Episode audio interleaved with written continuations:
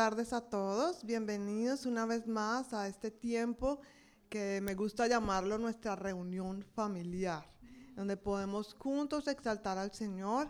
Así que quiero pedirle por favor que se ponga de pie y vamos a tener un tiempo para dar gracias al Señor. Quiero que invitarte ahí donde estás, que cierres tus ojos y por un momento que puedas hablar allí con el Señor y puedas darle gracias. Gracias Señor. Gracias por tu bondad. Gracias por tu amor Señor. Gracias por tu misericordia. Tú eres bueno Jesús. Gracias Señor. Te damos gracias, Señor, por este tiempo donde nos permites, Señor, estar aquí reunidos como familia que somos en ti, para entrar en tu presencia, para poder regocijarnos en tu presencia, para poder adorarte como tú lo mereces, Señor. Recibe nuestra alabanza en esta tarde que no solamente sale de nuestros labios, sino de nuestro corazón, Señor. Reconocemos que no somos nada sin ti Reconocemos que te necesitamos. Reconocemos, Señor, que necesitamos de tu Espíritu Santo para poder tener la visión que tú tienes para nosotros y seguir adelante. Ayuda y fortalece nuestra fe en esta tarde, Señor. Háblanos, Señor, conforme a lo que tú tienes destinado hoy para hablar y que nosotros, Señor, podamos ser sensibles a tu voz que podamos ser sensibles a lo que tú quieras hablarnos y decirnos en esta tarde. Queremos escucharte, Señor. Acalla la voz, Señor, de, de todas las cosas que quieran opacar tu voz y que en este momento podamos adorarte con todo nuestro corazón. Te adoramos, Señor, y exaltamos tu nombre, Señor. Gracias, Señor. En el nombre de Jesús. Amén. Amén.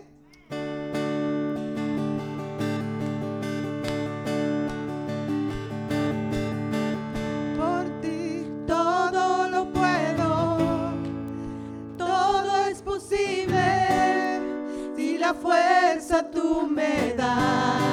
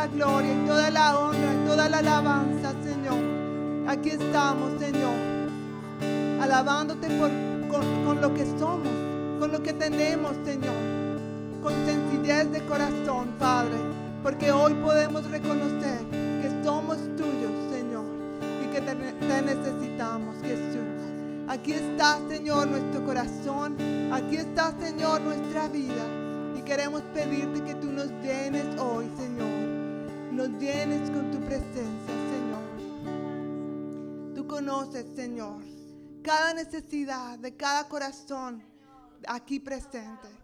Y queremos poner cualquier carga, cualquier cansancio, cualquier preocupación delante de ti, Señor. Y queremos pedirte, Señor, que tu Espíritu Santo venga sobre nosotros, que soples sobre nosotros, que renueves nuestras fuerzas, que sanes toda enfermedad, que nos ayudes, Señor, y fortalezcas nuestra fe para creer tus promesas. Y que cualquier situación, sea la que sea, Señor, te glorifique a ti. Y que seas tú exaltado y glorificado, Señor, por quien tú eres, el Rey de Reyes y Señor de señores. Gracias, Señor. Te adoramos, Señor.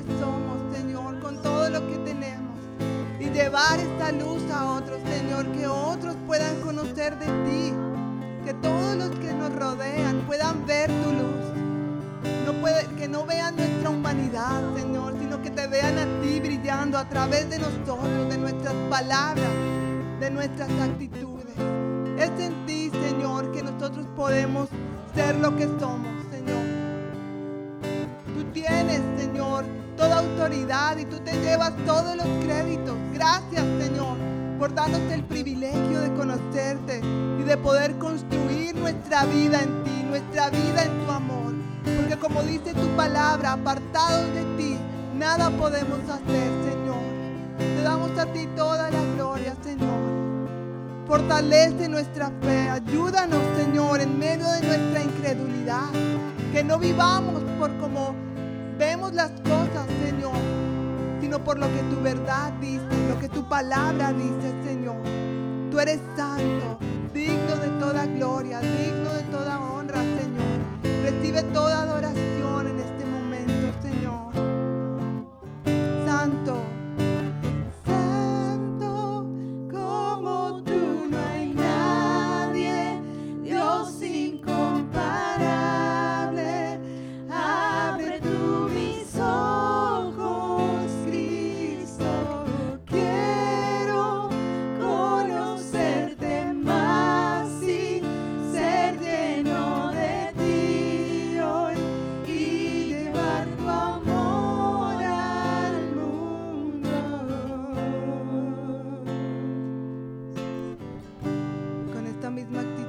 de alabanza y adoración, vamos a recoger los diezmos y las ofrendas. Y cuando depositemos nuestro diezmo y nuestra ofrenda, que podamos decir, Señor, tú eres el Dios de todo lo que soy, pero también tú eres el Dios de todo lo que tengo. Y que podamos de verdad ver la gloria de Dios en medio de esto, como Él lo ha prometido cuando damos a Él lo que a Él le corresponde.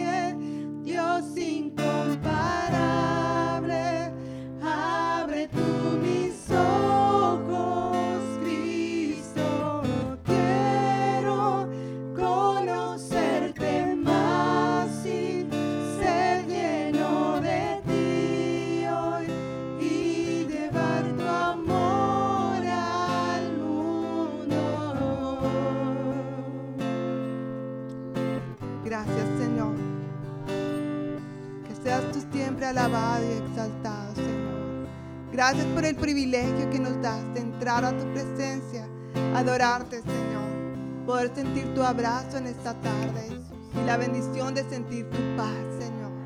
Gracias, Jesús, te damos. Tú eres digno de recibir toda la gloria y toda la honra. A ti te damos, Señor, en esta tarde. En el nombre de Jesús.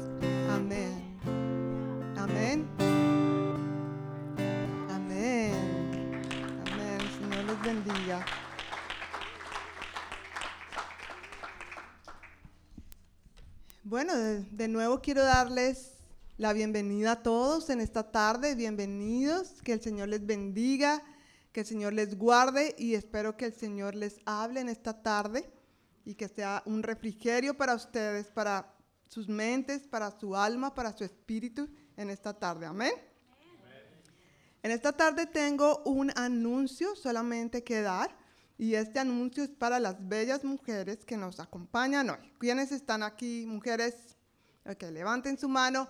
Bueno, en, en este año, al principio del año, tuvimos una reunión de parejas, después los hombres tuvieron su reunión de hombres y ahora nos toca el turno a nosotras. Así que el próximo viernes, ah, es 15 de abril, ¿verdad? A las 7 de la noche vamos a tener nuestra reunión de mujeres. Así que prepárense. No las veo muy emocionadas. Bueno, yo estoy emocionada. Yo estoy muy emocionada con nuestra reunión, así que quiero invitarte a que no te la pierdas y también eh, a que invites una amiga, ¿sí? A alguien que tú sepas que tiene necesidad. Y, sabemos que hay, hay amigas que van a otras iglesias, ¿sabes? Chévere si nos visitan de otras iglesias, pero nos encantaría que pudieras invitar a alguien que no conoce del Señor. Alguien que realmente tenga una necesidad. No nos vamos a sacar la gente de otras iglesias. Venga, para llenar la reunión. No es nuestro objetivo. Queremos más bien llevar el mensaje y dar este tiempo de refrigerio a mujeres que no tienen lo que tú y yo tenemos y es ese refugio en nuestro Padre Celestial. Hemos estado hablando con un equipo pequeño de trabajo para esta reunión y de verdad que el Señor nos ha bendecido en este tiempo, nos ha dado ideas Así que queremos este día servirles y simplemente que tú tengas la expectativa de que esa noche puedas recibir ese abrazo, puedas recibir ese, ese amor de Dios sobre ti. Eh, a veces las mujeres estamos, y los hombres también, pero estoy hablando en específico de las mujeres, son mamás, son esposas, trabajan fuera de casa y en casa y hacen tantas cosas, es muy especial para nosotras tener un tiempo de refrigerio para nuestros cuerpos, nuestras almas, nuestros estómagos también, porque vamos a tener comida, así que prepárense. Eh, no vamos a tener costillitas, como dice el pastor, pero vamos a tener otra cosa bien rica, entonces no se la pierdan, por favor, invita a una amiga, va a ser a las 7 de la noche en el salón que queda justamente al lado de la cocina para que nos quede más cerca la comida. Entonces, ah, por favor, no se pierdan este tiempo. Para esto sí quiero pedirles que por favor se anoten en esta hoja. Es importante que si vas a, traer una amiga, que tú por favor te anotes también. ¿Por qué? Porque vamos a tener algunas cosas que tenemos que alistar de antemano y no queremos que de pronto llegue eh, más de las personas que tenemos planeada y se queden sin el material que vamos a dar para esa noche. Entonces, por eso es tan importante que por favor te anotes, porque vamos a trabajar con todo lo que tenemos, la comida y los materiales y todo lo que tenemos para esta noche basados en la lista que tenemos. Así que por favor, eh, anótate. Si se te olvida de pronto, por alguna razón, aunque como dice el pastor, los sugieres van a estar pendientes porque no dejan salir a ninguna mujer si no se han anotado. Entonces, em, por favor, si se te olvida por alguna razón, llámame eh, o llama a alguna hermana, pide mi número, lo que sea, para que podamos estar en contacto y podamos estar con todo listo para esa noche. ¿Estamos? Bueno, el Señor les bendiga. Eh, bienvenidos y de verdad que tengan la expectativa de recibir todo lo que Dios quiere darles en esta tarde. Amén. Les dejamos en compañía de nuestro pastor. Amén. Yo, estoy tan emocionado por esa reunión de mujeres que como yo les dije, hasta yo quiero venir para servir, para ayudar, porque obviamente es reunión de mujeres. Y para comer, ¿por qué no? ¿Verdad? Los que ayudan también se les da, no se le puede poner voz al, al buey mientras trabaja, dice la Biblia. Entonces hay que alimentarse, pero de verdad va a ser un buen tiempo. Y sé que un equipo ha estado trabajando para eso y bueno, que el Señor les bendiga, van a tener un, muy, muy, muy buen tiempo. Antes de despachar a los chiquitines para su clase de escuela dominical, quisiera preguntar si hoy hay alguien que nos esté visitando por primera vez, si puede levantar su manito, por favor. Gracias, bienvenida. Un aplauso, por favor. Bienvenida. amiga o familiar de Liz. Ah, hermana. Bueno, pues bienvenida, hermana de Liz. ¿Y cómo se llama, hermana de Liz? Maribel, bienvenida. Y los dos chiquitines también, por supuesto. Bueno, bienvenidos, que el Señor les bendiga. Y por acá también, ¿cómo es su nombre? Reina. Reina, gracias. Y es invitada por... Ah, amiga doña Sabelia, bienvenida. Oh, la mamá de Adiel. Ah, y mamá de Adiel, pues bienvenidos, bienvenidos. Qué bueno verte nuevamente, Adiel y doña Reina, ¿verdad? Reina. Y acá también. Hola. Las dos. Las dos. Ah. ¿No? Ok. Bueno. No ibas a decir nada. Ok, well, welcome. Qué bueno que estemos aquí juntos para compartir este tiempo en la palabra del Señor. Y ahora sí, eh, sin más anuncios, los chicos entre 3 añitos y 11 pueden pasar a su clase de escuela dominical. Hoy tienen una súper, súper clase. Así que dispónganse también los chiquitines y los papás para que luego les pregunten, ¿y de qué hablaron? ¿Qué les enseñaron? ¿Qué hicieron? ¿Cómo los trataron? Súper bien. Eso es importante también.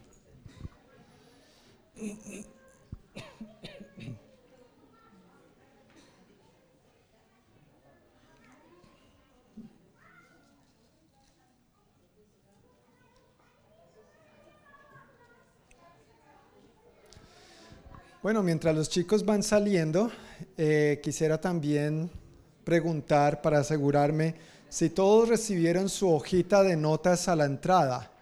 Si no tienes una hojita de notas del, sermón, quiero pedirte el favor que por favor levantes tu mano para que los sugieres te hagan llegar una. ¿A alguien le faltará una hojita de notas del sermón o todos tenemos? ¿Todos tenemos? ¿Sí?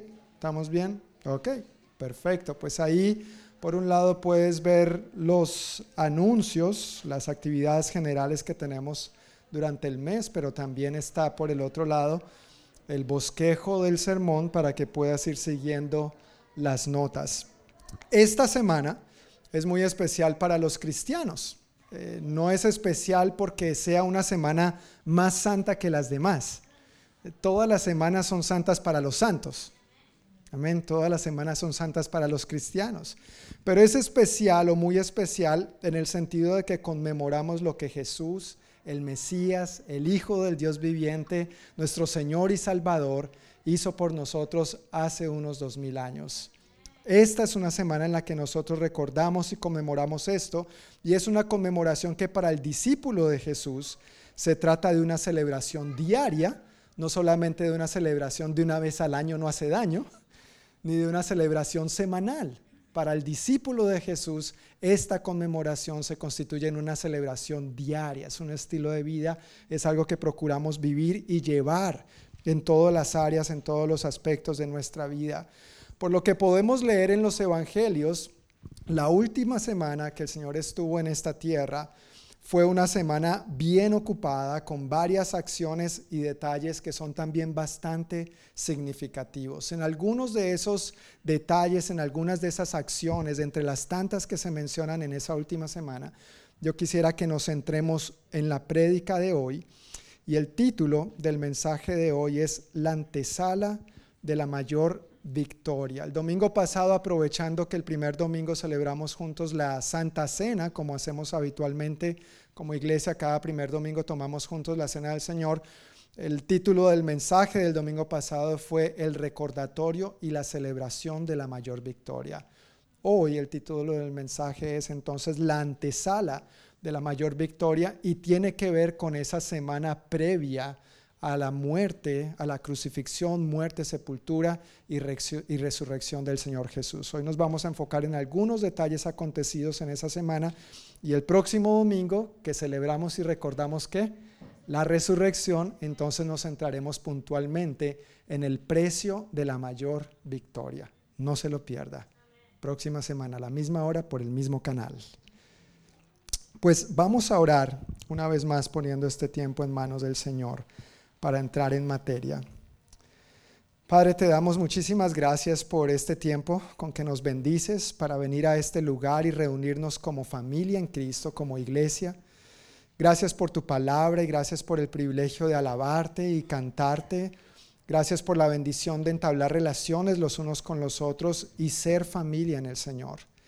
Pedimos que durante este tiempo tú nos hables por medio de tu palabra Seguramente son aspectos que ya hemos escuchado más de una vez en nuestras vidas, pero pido Dios que tu palabra hoy traiga un aliento fresco, como cantábamos, sopla espíritu sobre nosotros y sobre tu palabra, una revelación fresca de estos acontecimientos que hoy vamos a ver.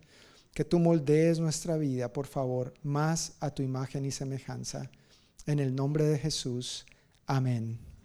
Amén.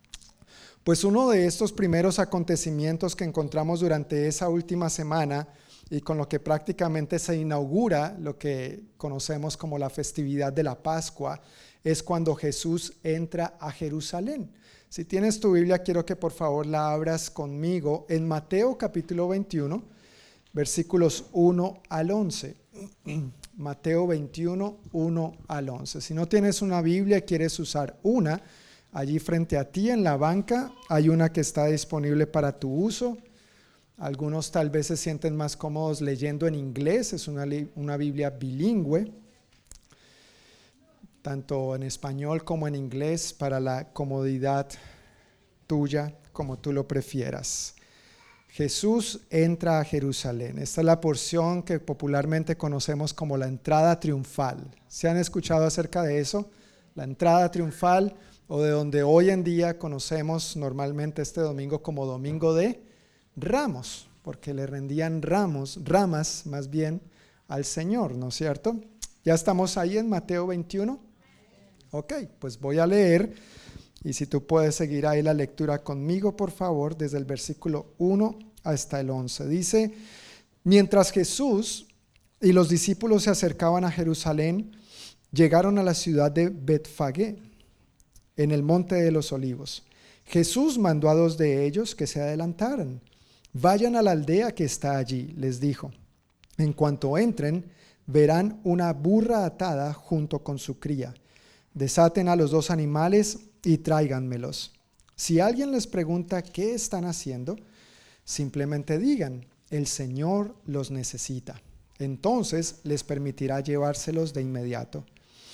Eso ocurrió para que se cumpliera la profecía que decía, dile a la gente de Jerusalén, mira, tu rey viene hacia ti, es humilde y llega montado en un burro, montado en la cría de una burra.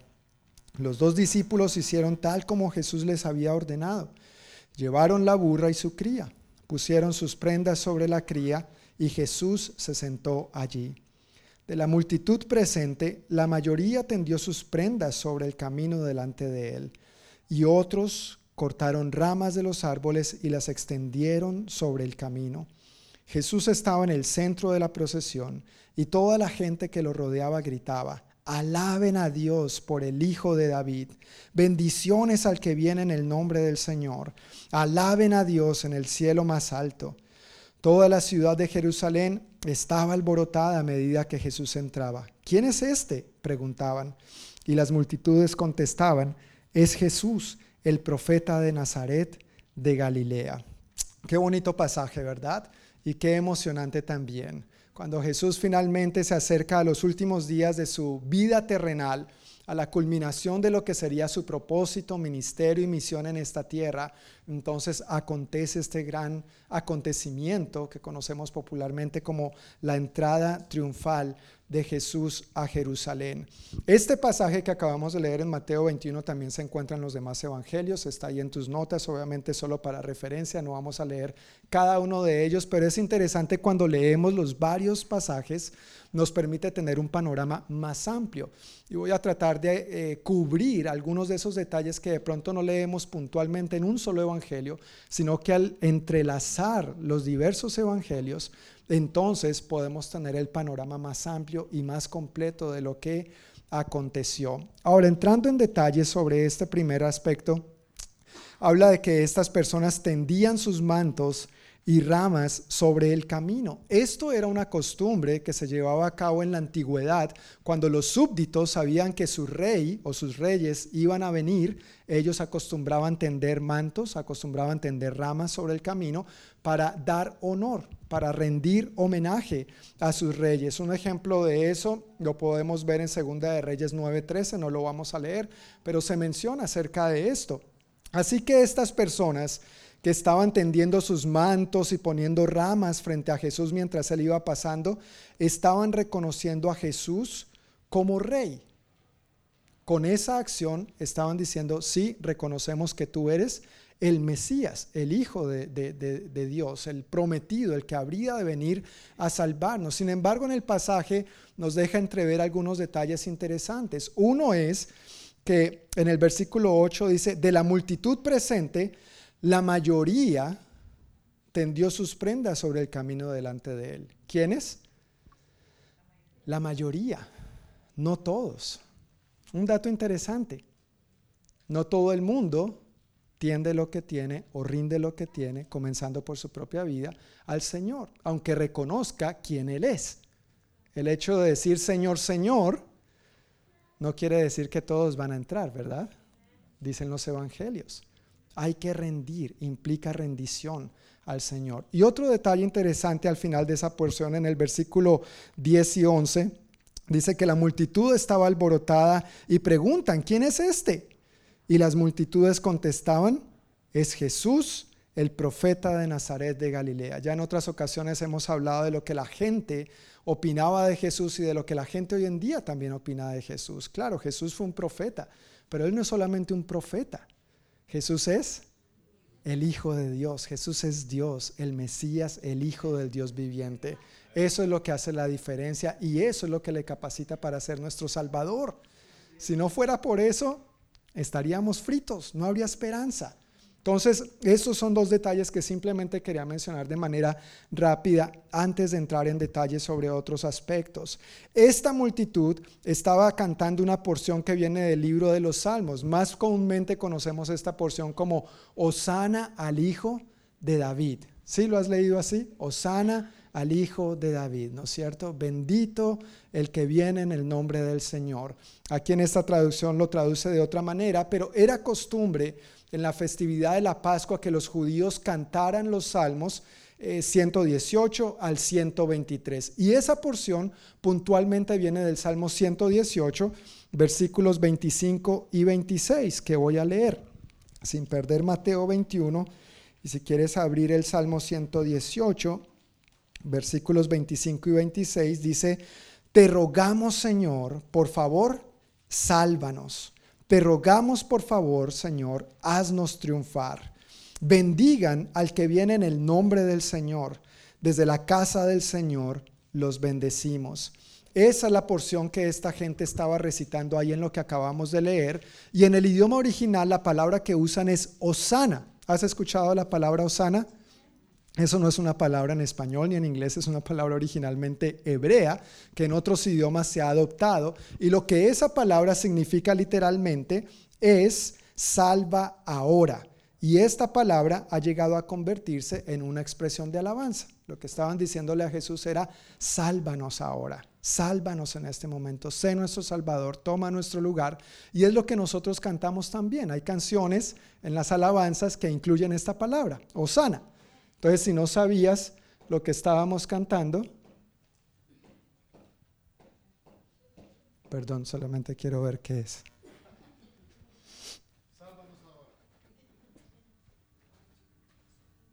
Oh, ya. Sí, porque yo iba a decir, salgamos corriendo por si acaso, ¿no es cierto? Solamente por si las moscas. Están reventando unos globitos allá afuera. De pronto les digo, sálvase quien pueda, no mentiras. Pero esta palabra que significa salva ahora ha llegado a convertirse en una expresión de alabanza, de gratitud, de reconocer lo que es Jesús. ¿Y cuántas veces mientras estamos cantando al Señor, aunque nuestro corazón está centrado en Él, a veces también vienen los pensamientos de preocupación, ¿no es cierto? Y de distracción, porque tenemos situaciones en la vida y cuando cantamos o declaramos Osana, estamos diciendo, Señor, sálvanos Señor, por favor, sálvanos. Y de hecho Él ya lo hizo, lo hizo en la cruz del Calvario, pero queremos ver esa salvación en esa área puntual de manera tangible y hecha realidad en nuestras vidas. Amén. Esa es nuestra esperanza, esa es nuestra confianza y por eso, al igual que ellos, declaramos esta verdad. Ahora, Mateo también cita una profecía que se encuentra en Zacarías 9:9. Él dice, dile a la gente de Jerusalén, mira, tu rey viene hacia ti, es humilde y llega montado en un burro, montado en la cría de una burra. Pero me gusta mucho como lo dice Zacarías, porque es un poquito más claro a mi entender. Zacarías capítulo 9, versículo 9, dice así. Zacarías está unos libritos antes de Mateo. Zacarías capítulo 9, versículo 9 dice, Alégrate, oh pueblo de Sión, grita de triunfo, oh pueblo de Jerusalén. Mira, tu rey viene hacia ti. Él es justo y victorioso, pero es humilde, montado en un burro, montado en la cría de una burra. Mira, tu rey viene hacia ti. ¿Quién venía? El rey. Y dice que Él es justo y victorioso. Pero entonces después dice que es humilde, justo y victorioso. Es el rey, pero es humilde. Esta cita es interesante porque los burros en aquel entonces, al igual que hoy en día, eh, tenían un uso común. No, no, no, no, se comía la carne de burro, no era un animal de lujo ni ese tipo de cosas. Tenía un uso común, un animalito de carga que también era usado, como hoy en día en algunas partes, para cabalgar. El asunto es que un rey o los reyes en ese tiempo, bueno, ni hoy en día, usarían un burro para cabalgar. Los reyes usaban caballos. De hecho, en el Antiguo Testamento hay normas de parte de Dios para los reyes del pueblo de Israel en torno a los caballos.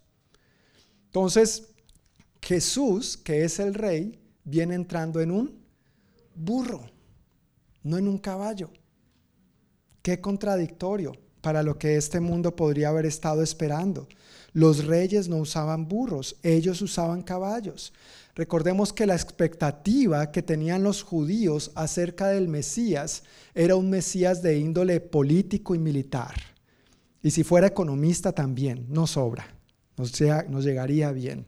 ¿No es cierto? Pero esperaban un Mesías que los liberara de la opresión romana, del imperio romano, que los liberara del César, que impusiera su reino, no que los ganara por amor, sino que impusiera su reino y que los judíos ahora con el Mesías conquistaran el mundo. Eso era como ellos se veían, mentalmente hablando era lo que visualizaban, pero entonces lo que se encuentran es todo lo contrario. Ellos esperaban a un Mesías en caballo y lo que se encontraron fue un Mesías en un burrito. Muchas veces lo que nosotros pensamos o lo que este mundo piensa acerca de Dios no necesariamente es lo que Dios es. Por eso necesitamos acudir a su palabra. En su palabra es donde Dios nos revela quién Él es. Es donde Él manifiesta su naturaleza, su carácter, su amor, su manera de acercarse a nosotros, la manera como Él quiere que nos relacionemos con Él y la manera como Él quiere que nos relacionemos con los demás. ¿Qué se iban a imaginar que su Mesías, al que proclamaban Osana al Hijo de David, seis días más tarde iba a estar clavado a una cruz? No, este Mesías, este gato no sirvió. ¿eh? ¿Conocen esa cancioncita? No, tal vez eso es muy colombiano, bueno, perdón. Pero este Mesías no sirvió, que nos manden otro, ¿no es cierto? Y tristemente tal vez esa es una de las principales razones por las cuales los judíos todavía siguen esperando a quién? Al Mesías, porque siguen esperando uno de índole político, militar y como dije, no quedaría mal uno economista en estos tiempos, ¿no es cierto? Con la recesión, después de la pandemia, la guerra de Rusia contra Ucrania, pues si el Mesías de, de pilón también es economista, pues gloria a Dios, que venga a rescatarnos el bolsillo también. Pero no necesariamente ese es el tipo de Mesías que encontramos en la palabra, aunque Dios nos da promesas en todas esas áreas, pero Él vino a ganarse nuestro corazón, no a imponerse sobre nuestro corazón. Él viene como un caballero, Él llama, si oye mi voz y abre la puerta, yo entraré en Él, cenaré con Él y Él conmigo. No es un rey autoritario, no es un rey impositivo, es un rey humilde, que en lugar de venir en un caballo, vino en un burro. Esa entrada de Jesús a Jerusalén en un burrito implica que él estaba mostrando su humildad.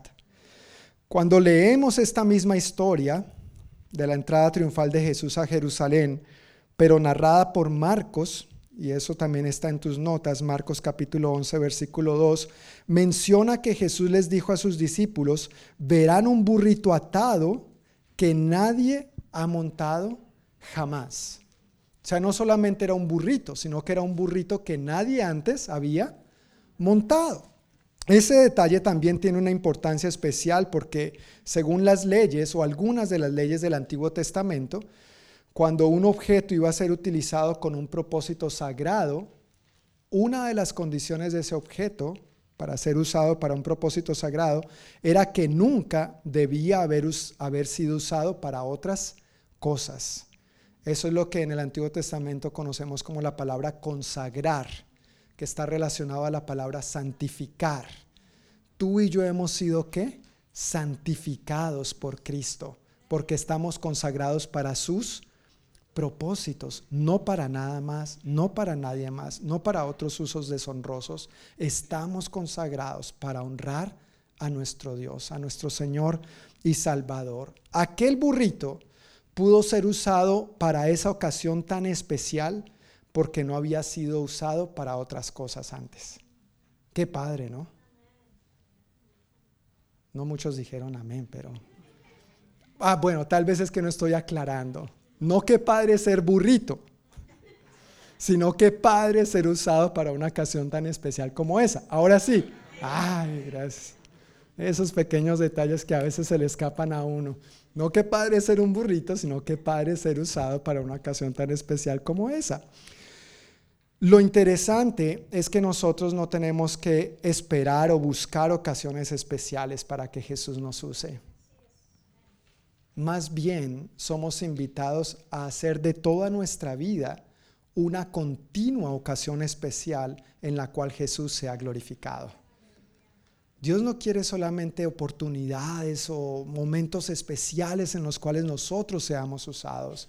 Yo creo y que estoy totalmente convencido de que en nuestro diario vivir, en lo cotidiano y aún en lo ordinario, si el Señor usó un burrito, ¿por qué no nos va a usar a ti y a mí? Si el Señor se glorificó y fue cumplida una profecía por medio de un burrito, ¿por qué no va a cumplir su palabra en ti y por medio de mí? Hagamos de nuestra vida una ocasión continuamente especial para honrar al Señor y servirle con todo lo que somos. Amén. Un segundo aspecto que quiero tratar de lo que aconteció en aquella semana de Pascua, en esa festividad de Pascua que celebraban los judíos, tiene que ver con que Jesús despeja el templo. Jesús despejó el templo. Si puedes ir conmigo a Marcos capítulo 11 Vamos a leer los versículos 15 al 18. Marcos 11, 15 al 18.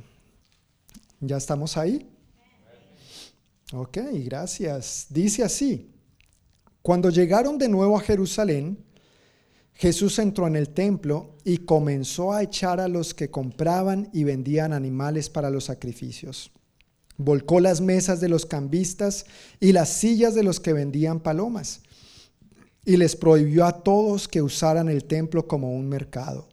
Les dijo, las escrituras declaran, mi templo será llamado casa de oración para todas las naciones, pero ustedes lo han convertido en una cueva de ladrones. Cuando los principales sacerdotes y los maestros de la ley religiosa oyeron lo que Jesús había hecho, comenzaron a planificar cómo matarlo. Pero tenían miedo de Jesús porque la gente estaba asombrada de su enseñanza. Después de que Jesús entró a Jerusalén en el burrito, aquel domingo de Ramos, si lo queremos llamar así, regresó ese mismo día a la ciudad de las afueras, Betfagé y Betania, y el lunes regresó. Así que esta historia se está dando en contexto de, de lunes, cuando Jesús llega y empieza a despejar el templo. Esta situación eh, nos deja ver varias cosas. Eh, uno, es que el templo estaba siendo usado simplemente como un mercado. Bueno, no todo el templo, pero el área destinada exclusivamente para los que eran no judíos. Entonces Jesús dijo, mi casa será llamada casa de oración para todas las naciones, pero no están dejando entrar que todas las naciones entren al templo en el único lugar que se les ha asignado a ellos, sino que han convertido ese espacio una cueva de ladrones.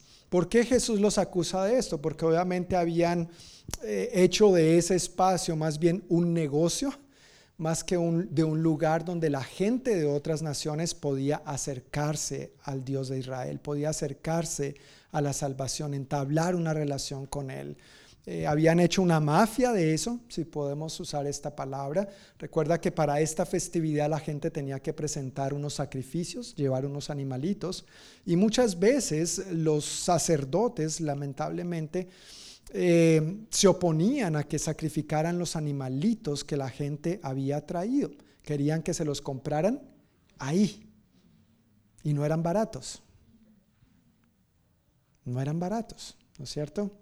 Entonces Jesús, entendiendo lo que estaba pasando, dice, han convertido de mi casa una cueva de ladrones. Ese es el contexto de esta historia, pero en esta historia que nos cuenta Marcos, Jesús cita precisamente al profeta Isaías y al profeta Jeremías. Y yo quiero que leamos estas escrituras de donde viene lo que Jesús dijo en Isaías capítulo 56, versículo 7,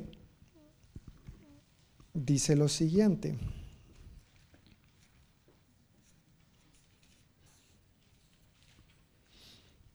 Isaías 56, versículo 7 dice, los llevaré a mi monte santo de Jerusalén y los llenaré de alegría en mi casa de oración. Aceptaré sus ofrendas quemadas y sus sacrificios, porque mi templo será llamado casa de oración para todas las naciones. Y el contexto en que está hablando Dios por medio del profeta Isaías en el capítulo 56 es precisamente de eso, de las bendiciones con que Dios quería alcanzar a todas las naciones también. Es cierto que Dios escogió al pueblo de Israel como su especial tesoro y eso nada ni nadie lo va a cambiar. Pero la intención de Dios es que este pueblo fuera un digno representante de lo que es ser una nación cuyo Dios es el Dios de Israel.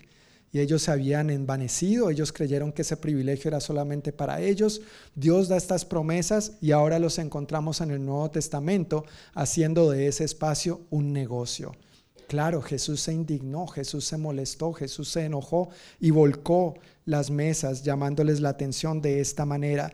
Y en Jeremías, capítulo 7, versículos 8 al 11, es una historia también bastante triste y, terrible.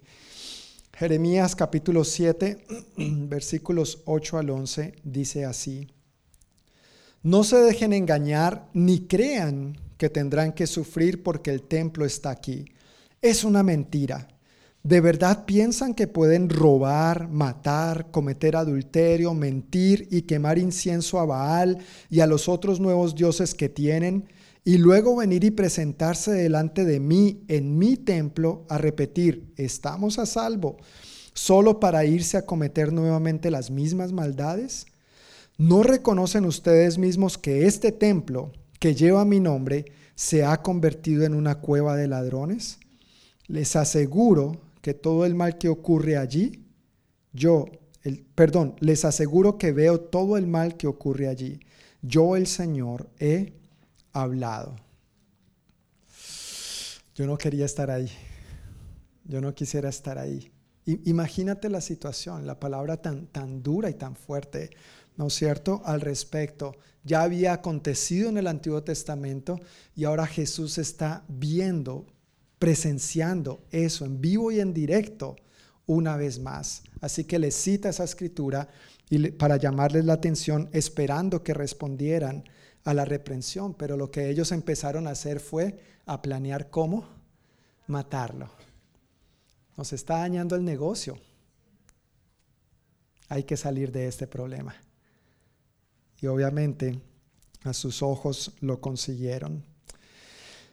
Al leer Isaías 56 y Jeremías 7, lo que estaba sucediendo en aquel entonces es que el pueblo consideraba el templo como un amuleto, como, como un agüero de buena suerte, en lugar de ser un lugar que representaba la presencia de Dios y de donde esa presencia se suponía debía alcanzar a todo el mundo, así como cantábamos ahorita, quiero conocerte más, ser lleno de ti y qué, y llevar tu amor al mundo en lugar de que eso ocurriera, ellos en realidad estaban considerando el templo como un lugar donde podían ponerse a salvo de sus fechorías. Mataban, robaban, cometían adulterio, iban y sacrificaban a Baal, incienso a otros dioses y luego llegaban al templo. Aquí estoy, Señor. Estoy a salvo. Qué bendición. Y Dios me imagino diciendo por dentro, qué ignorantes, qué ignorantes. No, es así. O, o me rindes todo o no me rindes nada, pero no es a medias. Jesús dijo en el libro de Apocalipsis, o eres tibio, perdón, o eres frío o eres caliente. Pero a los tibios, y es una palabra fuerte, los vomitaré de mi boca. O sea, o estoy con el Señor o no estoy. Pero no puede uno pretender jugar a tener un pie adentro con el Señor y otro afuera. No, no funciona así. No funciona así. Y yo no sé cómo haya sido o esté siendo tu caminar con el Señor. Pero es una palabra de exhortación que encontramos en la palabra. Y no debemos pensar que porque hacemos afuera como queramos y luego venimos al templo, entonces ya estamos a salvo. No es eso lo que el Señor quiere para su pueblo, no es eso lo que el Señor quiere para su iglesia, no es eso lo que el Señor quiere para sus hijos y para los que hemos decidido aceptarlo en nuestra vida y convertirnos en sus discípulos. Esta gente en aquel entonces veían el templo como un amuleto de la buena suerte en el cual podían dejar a Dios ahí. Sabían que Dios estaba en el templo. Recordemos que en el Antiguo Testamento el templo representaba la presencia de Dios. Si alguien quería encontrarse con Dios, ¿a dónde tenía que ir? al templo. No había otro lugar. Gracias a Dios ya no vivimos en esos tiempos. Si yo quiero encontrarme con Dios, me puedo encontrar con Él en la ducha. Me puedo encontrar con Él en la cama, me puedo encontrar con Él en el templo, me puedo encontrar con Él en mi trabajo, en el escritorio, en el bus, mientras voy manejando, en el paseo, en el lago. Aún mientras duermo, dice la palabra, Dios sale a nuestro encuentro. Entonces, qué privilegio que nosotros tenemos hoy en día. Pero ellos pensaban que podían llegar al templo porque allí estaba Dios, pero Dios que se quede en el templo. Afuera, yo soy mi propio Dios. Afuera yo vivo como me dé la gana. Afuera yo soy el que mando. Afuera yo soy el que tomo mis propias decisiones. Afuera que Dios no se meta en mi vida. En el templo sí, pero afuera yo hago lo que yo quiera. Y entonces al final de esa escritura leímos, Dios dice, yo lo veo. En otras palabras les está diciendo, no crean que se vayan a salir con la suya. No crean que, que no van a haber consecuencias de este tipo de acciones.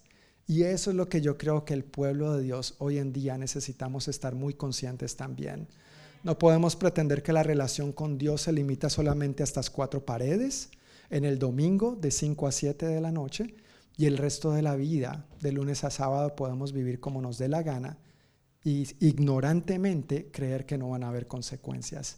Y luego, Dios, ¿por qué no me bendice? Y Dios, ¿por qué permitió eso? No, Dios no. Son nuestras propias decisiones.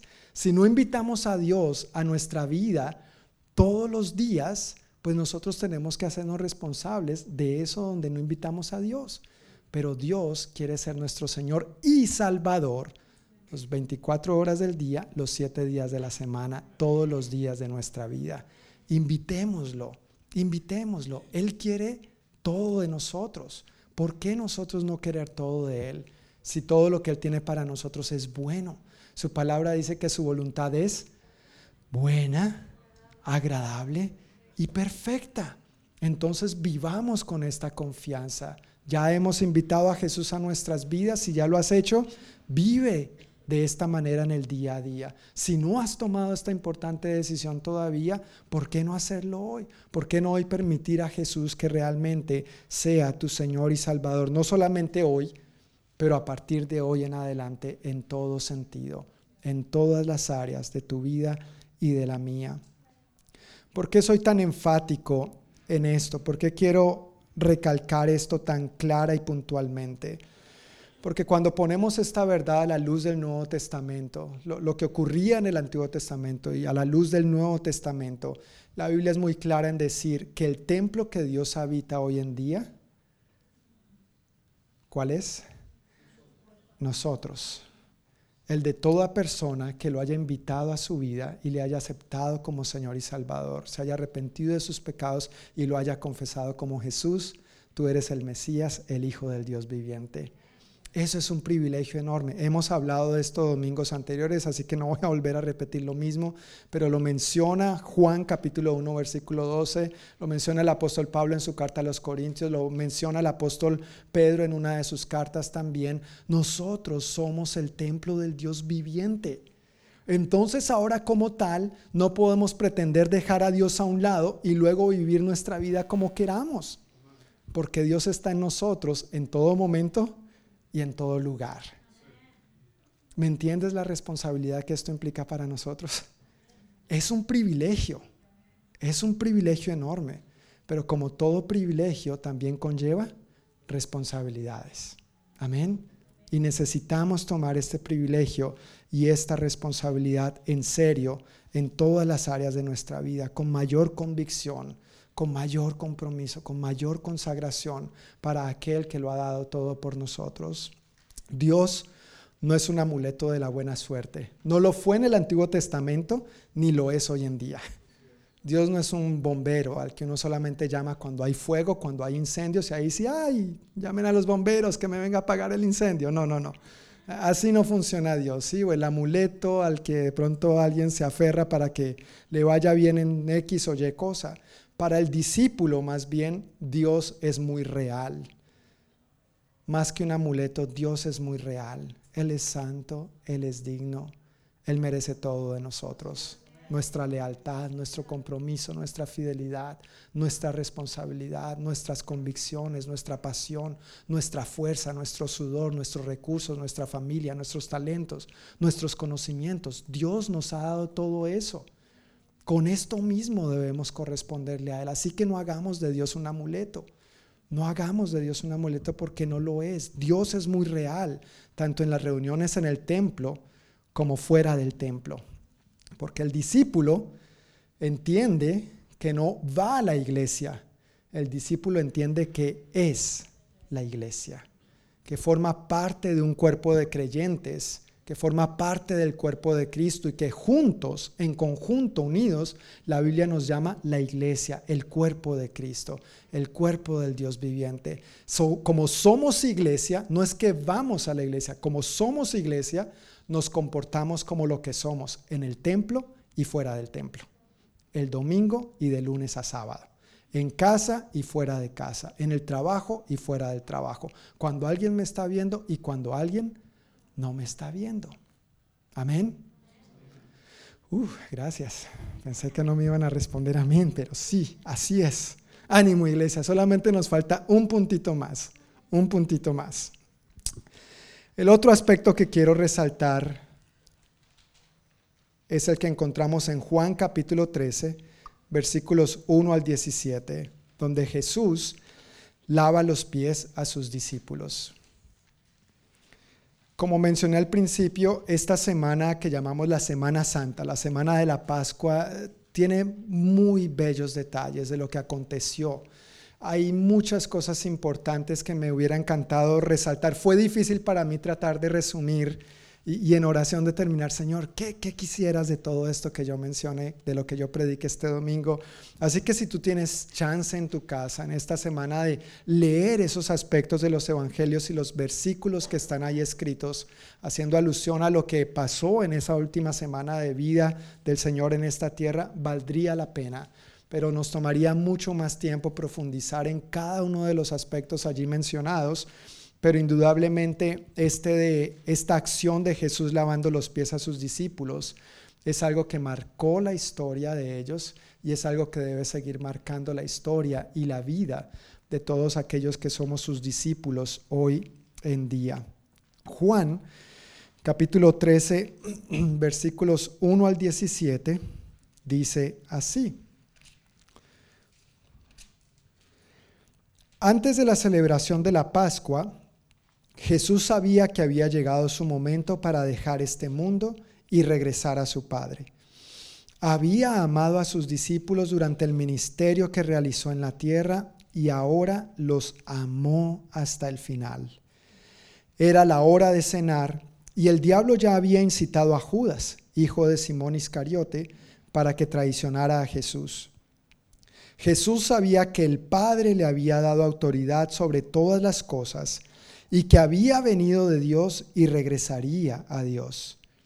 Así que se levantó de la mesa, se quitó el manto, se ató una toalla a la cintura y echó agua en un recipiente. Luego comenzó a lavarles los pies a, los discípulos y a secárselos con la toalla que tenía en la cintura. Cuando se acercó a Simón Pedro, éste le dijo, Señor, ¿tú me vas a lavar los pies a mí? Jesús contestó, ahora no entiendes lo que hago, pero algún día lo entenderás. No, contestó Pedro, jamás me lavarás los pies. Si no te lavo, respondió Jesús, no vas a pertenecerme. Entonces lávame también las manos y la cabeza, Señor, no solo los pies, exclamó Simón Pedro. Jesús respondió, una persona que se ha bañado bien no necesita lavarse más que los pies para estar completamente limpia. Y ustedes, discípulos, están limpios, aunque no todos. Pues Jesús sabía quién lo iba a traicionar. A eso se refería cuando dijo, no todos están limpios. Después de lavarles los pies, se puso otra vez el manto, se sentó y preguntó, ¿entienden lo que acabo de hacer? Ustedes me llaman maestro y señor, y tienen razón porque es lo que soy. Y dado que soy, perdón, y dado que yo, su señor y maestro, les he lavado los pies, ustedes deben lavarse los pies unos a otros. Les di mi ejemplo para que lo sigan. Hagan lo mismo que yo he hecho con ustedes. Les digo la verdad. Los esclavos no son superiores a su amo, ni el mensajero es más importante que quien envía el mensaje. Ahora que saben estas cosas, Dios los bendecirá por hacerlas. Otra bonita historia y conmovedora historia. Tal vez algunos de ustedes han escuchado un poquito de contexto acerca de esto y cómo funcionaba en aquel entonces esta situación. Y si, si ya lo conoces, bueno, no nos sobra refrescar la memoria. Si no conoces asuntos o aspectos culturales en torno a eso, vas a aprender algo chévere e interesante. Si tú tenías invitados a casa para cenar, había que tener en cuenta que en ese tiempo la gente no usaba Nike. ni Adidas, ni Skechers, ni nada de eso, ¿no? Puro zapato abierto, sandalias sencillas, ¿sí? Los zapatos no nos daban ningún estrato social. Sandalias, punto, pare de contar. No había carro, ni bicicleta había, ¿no es cierto? Entonces la gente se transportaba caminando. Entonces cuando tú recibías a los invitados a tu casa a cenar, un acto de cortesía y de servicio para los invitados era que antes de pasar a la mesa, llamabas a uno de tus sirvientes, a uno de tus empleados para que les lavara los pies. Y ahí viene la pregunta, ¿no? ¿Y si no tenía sirviente? ¿A quién le tocaba? A uno, porque era un acto de servicio, de cortesía, de, gentileza para el otro. Ahora, piensa en un momento la gente caminaba todo el tiempo. Ah, eran calles sin asfaltar, sin pavimento. O sea, esos pies estaban lindos, lindos, ¿no es cierto? Tal vez lo único de lo que se salvaban era el mal olor porque bien ventilados sí eran. ¿No es cierto? No, no corrían el riesgo que nosotros sí corremos. Demasiada información. Nada, ustedes saben, estamos en confianza.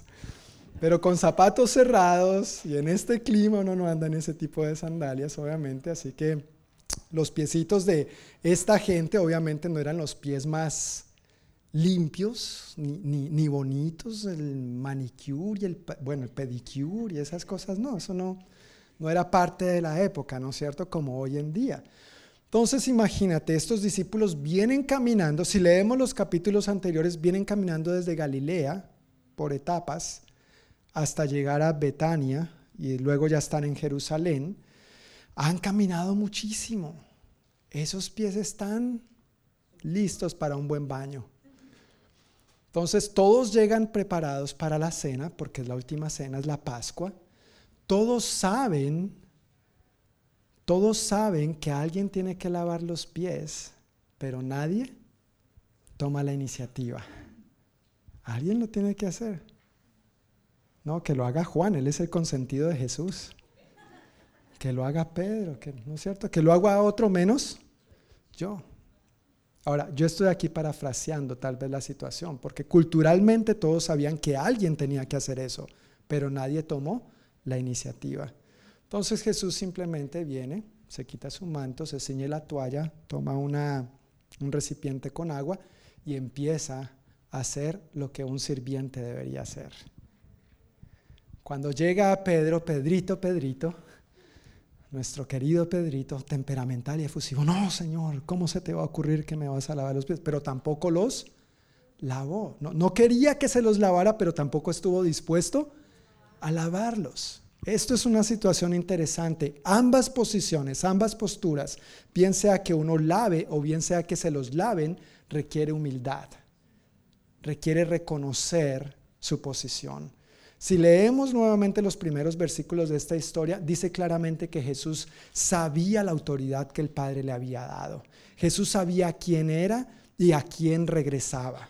Jesús no tenía dudas ni pensaba que por lavarle los pies eso le iba a hacer menos o menos importante. Él tenía claro quién era, pero con una actitud de humildad dijo, ok, nadie lo está haciendo, pues yo lo hago. Yo quiero sentar el ejemplo. Pero para Pedro fue una lección de humildad también. Pero mira, si no me dejas, entonces no tienes parte conmigo, no tienes nada que ver en este asunto. Y ya voy a hablar un poquito más de eso. Ah, ok, pues Señor, entonces no solo los pies. Agüita la cabeza, agüita las manos, ¿no es cierto? Lávame entero. Bueno, tampoco, Pedro, no abuses, no abuses de la confianza. Menos mal no le dijo las axilas también, no me Hasta allá no vamos a entrar. Pero requiere humildad de ambas partes. Requiere humildad el que lava y requiere humildad el que es lavado. Ambas partes requieren humildad. Así que imagínate lo que está aconteciendo en ese momento. Pero al leer una porción en Lucas que no nos menciona Juan, nos damos cuenta un poquito más del contexto de lo que estaba sucediendo. Así que si puedes ir conmigo a Lucas 22, Lucas está ahí antes de Juan. Lucas 22, 24 al 27.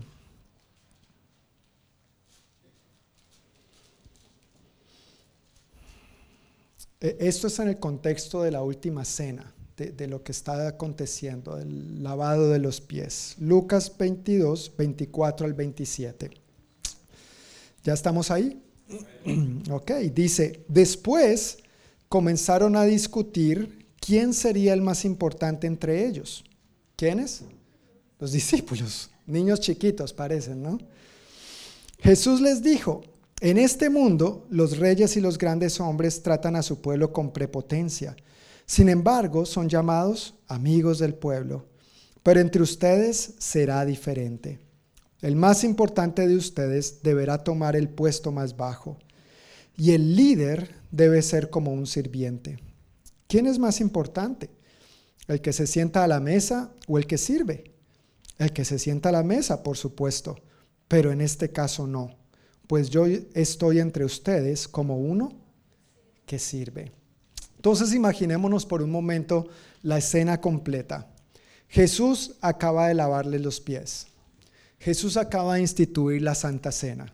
Si quieres conocer más acerca de la Santa Cena, puedes escuchar el sermón del domingo pasado. Jesús les acaba de decir que entre ellos, sentado como un amigo, está el que lo va a traicionar.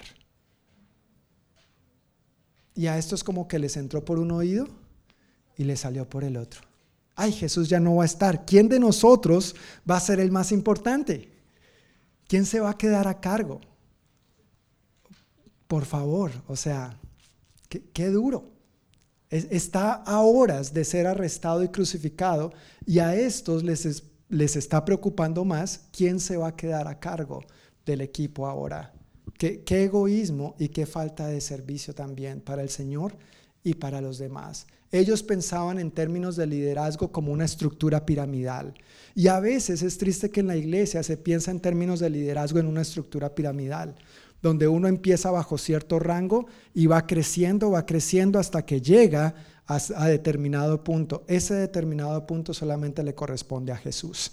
Él es Cristo, Él es la cabeza. Todos nosotros estamos al mismo nivel. Nosotros somos hermanos y hermanas en Cristo, independientemente de los roles o posiciones que llevamos a cabo dentro del cuerpo de Cristo, todos estamos al mismo nivel. Recuerdo un tiempo cuando estuve pastoreando niños y jóvenes, eh, alguien me hizo un comentario tan despectivo de mala manera, no en un buen sentido, sino una, en una mala manera, como, ah, entonces aspiras un día a ser un pastor. Y mi respuesta fue, no, yo ya soy un pastor. Dios me ha llamado a ser un pastor. Y más que pastor, mi llamado es misionero, esa es mi vocación. Y estoy haciendo misiones para alcanzar niños y para alcanzar jóvenes. Y por medio de esos niños y jóvenes, padres, abuelos, tíos, primos, adultos, familia, están llegando al Señor. Cuando uno sabe quién es en Cristo, no importa lo que los demás digan o hagan o dejen de hacer. En la iglesia, hermanos, no debemos ver el liderazgo como una estructura piramidal. El único que está en la cabeza tiene nombre y es Jesús. Nosotros debemos ver el liderazgo en la iglesia como algo horizontal, una avenida por la que todos caminamos, ojalá agarraditos de brazo, cumpliendo los propósitos de nuestra cabeza, que es Cristo Jesús. Él nos dijo que fuéramos discípulos de Él y que mientras fuéramos discípulos, hiciéramos discípulos de otros. Y eso lo hacemos de diferentes maneras. Cabeza es una sola, Cristo Jesús. Nosotros estamos al mismo nivel.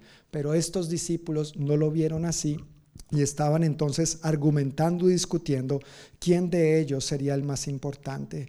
Pero al lavarles los pies y al decirles lo que Jesús les dijo, Él les estaba mostrando claramente con sus acciones lo que les estaba diciendo.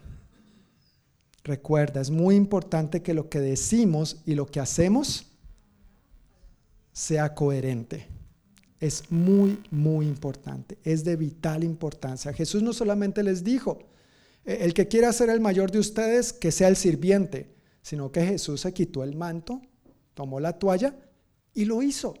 Y les dijo, les he dado el ejemplo para que lo sigan. Jesús estaba dejando por establecido el estilo y modelo de liderazgo del reino de los cielos. El liderazgo en el reino de los cielos no es como el liderazgo de este mundo. Los líderes en este mundo se aprovechan, los líderes en este mundo quieren sacar ventaja, los líderes en este mundo, como bien Jesús lo dijo ahí, tratan a sus súbditos con prepotencia. ¿No es cierto? Y quieren tal vez humillar y hacerse sentir, aquí el que manda soy yo. Pero con Jesús no es así, no se trata de ser autoritario, no necesariamente es el más carismático ni capacitado, no se trata de una posición o de un título, no se trata de tener poder, de gritar o de imponer, no se trata de ser el jefe o de mandar, no se trata de llegar a ser cacique para no ser más indio. Aquí todos somos indios, tenemos un solo cacique se llama Jesús. Jesús nos mostró que el liderazgo en su reino consiste en tener un corazón de siervo. El liderazgo en el reino de los cielos es una actitud del corazón, no tanto de conocimientos ni de capacidades. El conocimiento y las capacidades son buenas, no, es que eso esté mal, por eso estamos aquí también, ¿verdad? Para conocer y aprender del Señor. No estoy diciendo que eso esté mal y no, no, no, para nada. Pero si uno no tiene la actitud correcta, las cosas no terminan bien. Y en ese mismo pasaje, ¿quién no terminó bien? Judas. Judas tenía los conocimientos, Judas tenía las capacidades. Si leemos los evangelios un poco más a fondo y al, al, enlazar las historias, nos damos cuenta que Jesús era el tesorero de los discípulos. Él tenía el conocimiento, él tenía las capacidades y las habilidades para llevar a cabo esto.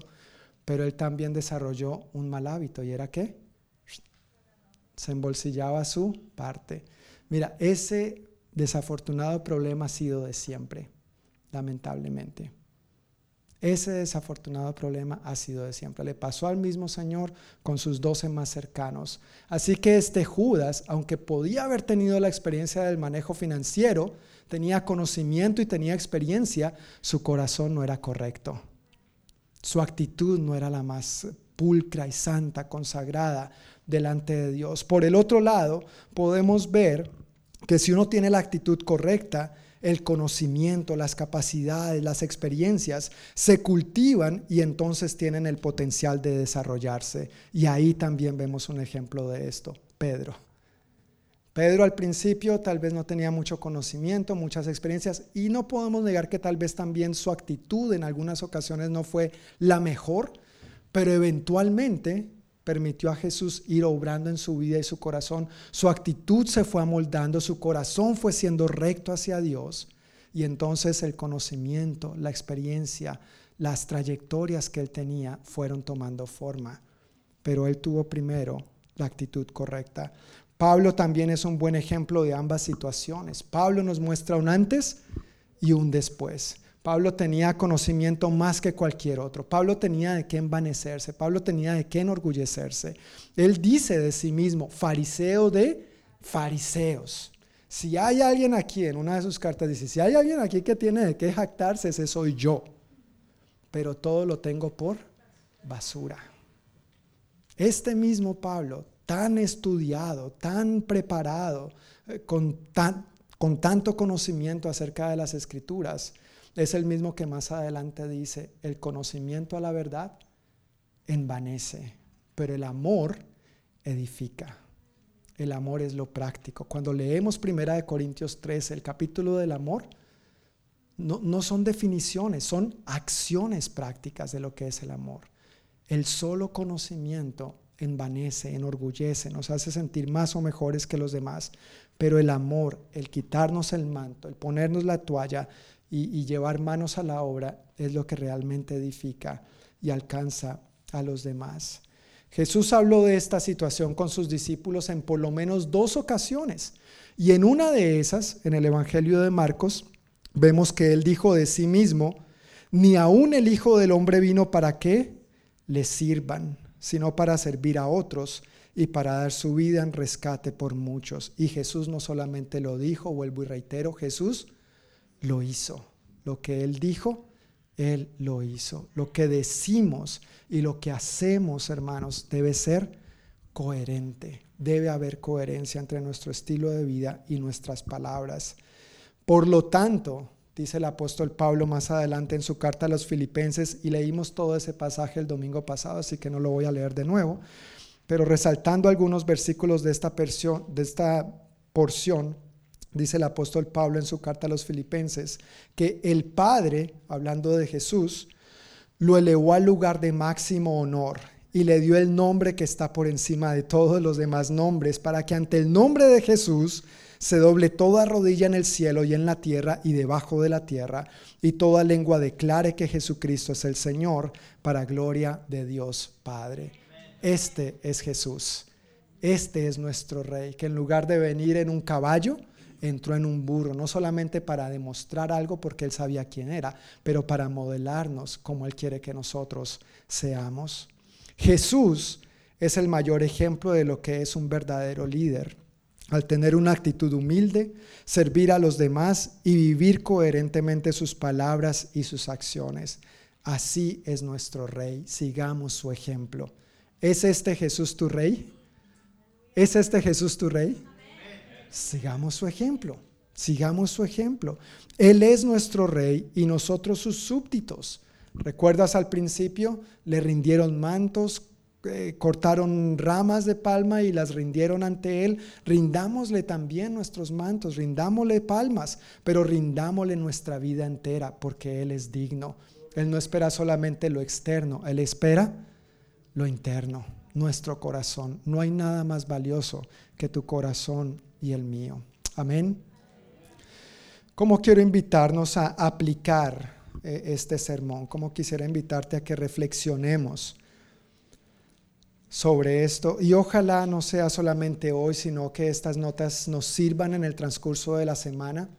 Ahí en tus notas hay una serie de preguntas que yo quiero invitarte a que tú reflexiones en ellas. Solamente las voy a leer antes de que oremos para quedar despedidos. Dice, ¿cómo puedes hacer de tu vida una continua ocasión especial para ser usado por Jesús? No, se trata de esperar ocasiones especiales para que Jesús nos use. Se trata de que nuestra vida se convierta en una continua ocasión especial en manos de Jesús para ser usados por Él. Número dos, ¿has invitado a Dios a habitar en ti y ser así su templo? si no has tomado esta decisión, hoy es el día. No te vayas de aquí sin invitar a Jesús a que entre a tu vida. Él ya no mora en templos, bueno, está en todas partes, pero Él ahora le ha placido habitar en el ser humano. Si tú no has invitado a Jesús a entrar a tu vida, a darle la bienvenida y a ser tu Señor y Salvador, hoy es el día. No dejes para mañana lo que tal vez no puedas hacer hoy. Número tres. ¿Cómo piensas seguir el ejemplo de liderazgo de Jesús al lavar los pies a los demás? ¿A quién piensas lavárselos en esta misma semana y de qué maneras prácticas? Tal vez los casados podemos preguntarle a nuestro cónyuge, ¿cómo podría servirte más y mejor esta semana? Ay, John, no digas eso, por favor. Bueno, de eso se trata, ¿no? Tal vez hoy los hombres podemos eh, preparar la cena, lavar los platos, organizar la ropa, limpiar los pisos. No, eso es trabajo de mujeres. ¿Quién dijo? ¿Dónde dice? Nuestra cultura sí lo ha establecido, ¿no? Pero que veamos aquí no dice eso por ninguna parte. Más bien somos uno, nos complementamos y nos ayudamos mutuamente. Pero de pronto la esposa le puede preguntar al esposo también, ¿cómo podría lavarte los pies? Asegúrate de que tenga zapato cerrado. Pero ¿cómo podríamos en la familia lavarnos los pies más mutuamente, servirnos unos a otros? Tal vez los hijos, ¿no es cierto? Que a veces también se acostumbran a que los papás hagan todo en casa es bueno que los hijos sirvan a papá y mamá y de esa manera le honren. Y nosotros los papás tenemos que motivar y propiciar eso también de buena manera, no por obligación. No se trata de imponernos con autoritarismo sobre ellos, pero de ganar y conquistar su corazón de buena manera. ¿Cómo podemos servir y lavar los pies a nuestra comunidad, en nuestro entorno, en nuestra propia iglesia, entre nosotros, unos a otros? ¿De qué maneras prácticas piensas lavar los pies esta semana? ¿A quién? Cómo, cuándo, dónde. Si tú no tomas acciones al respecto sobre estas preguntas con que te estoy animando a, meditar y tú mismo tienes la respuesta, sabes, vamos a ser como los discípulos en esa cena con el Señor, que entra por un oído y sale por el otro. Yo no quiero ni que tú ni que yo seamos así. Entonces llevemos el dicho al hecho. Amén. Que esta sea una oportunidad para que nuestras palabras y nuestras acciones sean coherentes y sigamos el ejemplo de aquel a quien decimos y llamamos nuestro Rey. Quiero invitarles a que se pongan de pie si pueden o si prefieren permanecer sentados para orar y concluir nuestro servicio por el día de hoy. Padre, te damos muchísimas gracias una vez más por tu palabra hoy. Gracias por el tiempo que hemos pasado juntos, alabándote, reconociendo quién tú eres, declarando tu amor, tu grandeza, tu carácter, tu bondad, lo que tú has hecho, lo que tú haces, y esto nos llena de esperanza y confianza en cuanto a lo que tú vas a seguir haciendo en nosotros y por medio de nosotros, Dios. Te damos a ti toda la gloria y toda la honra, reconociendo que tú y solo tú eres Dios. Agradecemos, Señor Jesús, tu inmenso ejemplo. Qué amor tan grande que tú has derramado sobre nosotros, Señor, que aún por medio de acciones aparentemente tan sencillas o sin, sin mucho significado como el entrar sentado en un burro a Jerusalén en lugar de entrar en un caballo como lo que realmente eres, has sentado el ejemplo de cómo tú quieres que nos conduzcamos, Señor, delante de ti y delante de los demás. Yo pido, Padre, por cada uno de nosotros que sigamos tu ejemplo con toda humildad, que cuando sea nuestra oportunidad de lavar los pies, no, no nos quedemos sentados a un lado esperando que otros lo hagan, sino que sabiendo quiénes somos en ti, tomemos la iniciativa y sirvamos a los demás, Señor. Eso no nos va a hacer más ni menos que los demás, pero sí nos va a hacer más como tú. Y eso es lo que queremos ser. Por el otro lado, Señor, si hay oportunidades en las que necesitamos ser servidos, también yo te pido, Dios, que pongas en nosotros la suficiente humildad para reconocer nuestra necesidad y entender que hay otros que nos pueden ayudar, nos pueden atender, nos pueden servir de diferentes maneras. Y así también, Señor, tú sigues moldeando nuestra, nuestro carácter a tu imagen y semejanza. Padre, al ver estos pasajes, lo que yo encuentro en común es tu humildad. Humildad de la que tú nos has dado un grandísimo ejemplo. Y nosotros como tu pueblo, como tu iglesia, queremos seguir tu ejemplo de humildad, Señor. Queremos ser más como tú en esta y en todas las áreas de nuestra vida. Sabemos el inmenso privilegio que tenemos de que ahora mores en todos aquellos que te hemos invitado a nuestra vida, pero también ayúdanos a estar bien conscientes de la gran responsabilidad que esto implica. No es una responsabilidad que nos invitas a llevar en nuestras propias fuerzas, sino en el poder de tu Santo Espíritu. Así que gracias, que no es algo que tengamos que hacer por nuestra propia cuenta, sino que al depender de ti humildemente, día tras día, semana tras semana, año tras año, en tus fuerzas y en tu poder, podemos ser y hacer lo que tú has planeado que seamos y que hagamos, Señor. Así es como queremos vivir. Gracias, Señor, por tu muestra de humildad y gracias por la mayor muestra de tu amor por nosotros, al dar tu vida para pagar la deuda que nosotros no podíamos pagar, esta deuda por nuestros pecados, y para que hoy en día nosotros también tuviéramos el privilegio de ser morada de Dios, de ser morada tuya.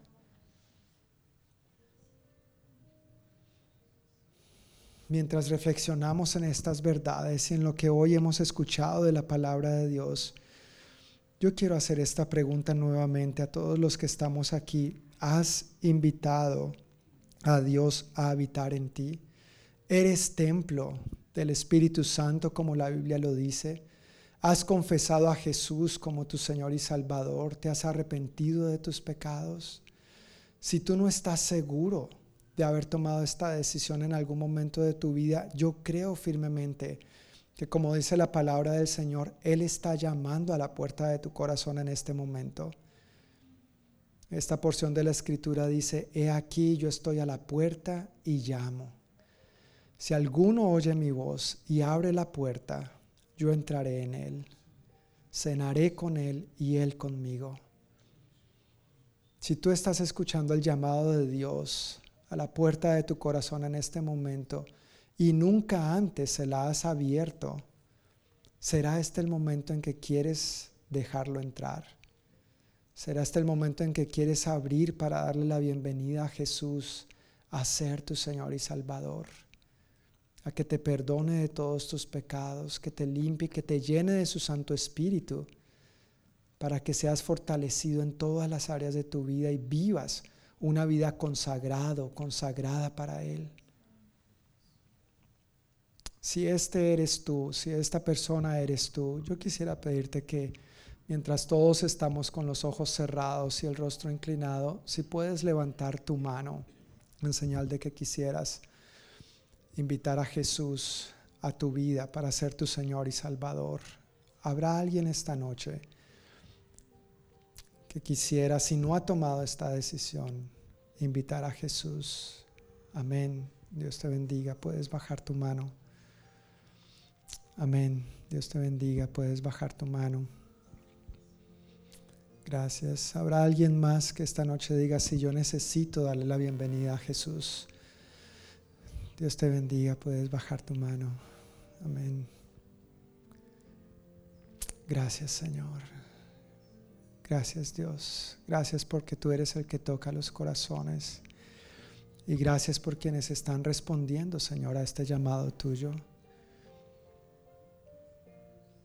¿Habrá alguien más antes de que procedamos a orar, que quisiera decirle sí a Jesús esta noche. Amén. Dios te bendiga. Puedes bajar tu mano. Gracias Señor. Gracias Dios. Gracias Señor. Yo quiero invitar a las personas que levantaron su mano y al resto de la congregación a que le expresemos esto en voz alta al Señor. Su palabra dice que si creemos en nuestro corazón y confesamos con nuestros labios, levantar tu mano muestra que has creído en tu corazón. Ahora simplemente se trata de confesarlo con tus labios. Por lo que quiero pedir a todos que repitamos este, esta oración diciendo, Señor Jesús, yo te doy gracias por tomar mi lugar en la cruz del Calvario. Yo te abro la puerta de mi corazón. Hoy decido recibirte en mi vida. Te invito a que seas mi Señor y mi Salvador. Me arrepiento de todos mis pecados. Te pido perdón por cada uno de ellos. Y pido, Espíritu Santo, que me llenes de ti. Lléname de tu presencia Lléname de tu poder para vivir una vida consagrada conforme a los buenos propósitos que Dios ya tiene establecidos para mí. Gracias por perdonarme. Gracias por limpiarme. Gracias por escribir mi nombre en el libro de la vida. En el nombre de Jesús. Amén. Padre, muchísimas gracias por estas personas que acaban de entregar sus vidas a ti y que ahora son templo, morada del Dios viviente. Gracias Señor por lo que tú has hecho hoy en ellos, pero por lo que estás haciendo en todos nosotros juntamente. Nos disponemos de corazón, Señor, para seguir siendo y haciendo lo que tú has establecido, Señor, para nosotros. Queremos llevar a cabo tus propósitos y honrarte con todo lo que somos y tenemos, porque todo proviene de ti. Muchas gracias, Padre, por tu amor derramado en la cruz del Calvario para el perdón de todos nuestros pecados, pero también para que pudiéramos tener una relación de libre acceso contigo, para poder vivir esa vida plena y abundante que tú viniste a ganar para nosotros. Gracias por tu amor, Señor, tangible para cada uno de nosotros esta noche. Y pedimos, Dios, que en el transcurso de esta semana nos recuerdes y nos refresques la palabra que hoy hemos recibido para que la pongamos por obra y no seamos oidores olvidadizos. Guárdanos de todo mal y peligro, bendícenos Señor en nuestros trabajos, en nuestras labores, guárdanos en buena salud, protégenos de todo mal y peligro y también, Señor, que te permitamos seguir obrando en nosotros y a través de nosotros. En el nombre de Jesús. Amén y amén. Amén. Familia, que el Señor les bendiga. Y con el favor de Dios, nos vemos el próximo domingo. Pero antes, las mujeres en su reunión el viernes a las 7 de la noche. Recuerda, mujer, si no te has inscrito, por favor anótate en la hojita que está allí a la salida en la mesita afuera de la capilla.